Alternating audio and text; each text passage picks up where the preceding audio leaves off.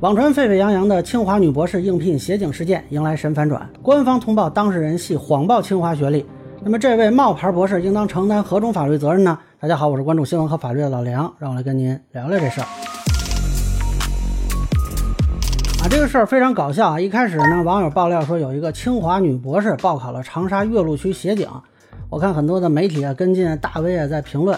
啊，但是没有什么核心信息啊，就有一个所谓知情人说他是因为热爱这个职业啊，那我也觉得也不便评论嘛，也许人家亲人有干这行的啊。结果后来这个清华大学这边传出消息说呢，查无此人，我就觉得恐怕是碰到冒牌博士了。果不其然，最新的官方通报说，这个张某二十八岁，山东省济南市人，于二零一八年六月从山东一所二本院校本科毕业，一直梦想呢考入清华大学读硕士博士啊，这个梦想我也有。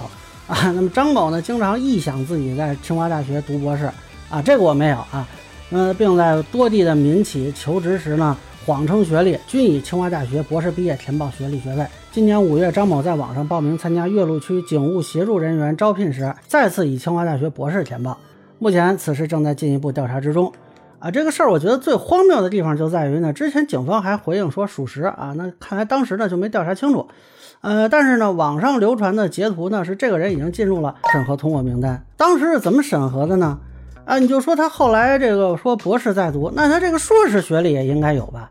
说我孤陋寡闻啊，有二本能直接上博士的吗？你要有，给我也推荐一个，我也想上啊。那现在呢，报道的和评论的这一众大 V 啊、媒体啊都很尴尬啊。那这个人本身他有什么法律责任呢？首先得弄清楚他精神是不是正常啊？这里说的臆想是一种病症还是怎么回事？法律上看呢，他能否辨识自己的行为？如果啊，他不能辨识自己的行为，那就不好追究他的责任啊。那么，但是呢，如果他神志正常，那就是完全责任能力人喽啊，那就是故意想蒙混过关，那就看他具体行为。如果单纯是在网上填报时候写自己是清华博士啊，这个就跟说你填表时候你给填的是网名，或者填的你自己是奥特曼啊，这个恐怕不太好追究他的法律责任，最多就是批评教育啊，应该是审核的时候就能看出来才对。啊，但如果呢，他是提供了虚假的证明材料啊，比如说假的毕业证、学位证啊，那就看他这个材料是从哪来的。如果他是买的，就按照治安处罚法啊，可以行政拘留和罚款。如果他是自己在家 PS 的啊，这个就涉嫌伪造事业单位印章罪啊。当然，他这个事儿呢还没入职啊，所以也没有什么实际损失啊。但是有一些使用伪造学历啊入职领取薪水的，这个就可能构成诈骗罪了。那么包括造成了一些损失，也是要赔偿的。但目前看他这个事儿还没有这个情况。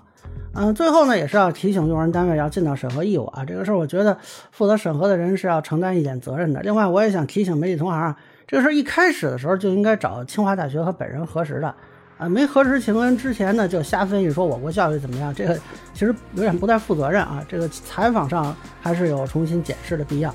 那以上是我对网传清华女博士应聘协警事件的一个分享，个人浅见，咱们也说了，也欢迎不同意见小伙伴在评论区和弹幕里给我留言。如果您觉得我说的还有点意思，您可以关注我的账号老梁不郁闷，我会继续分享更多关于新闻和法律的观点。谢谢大家。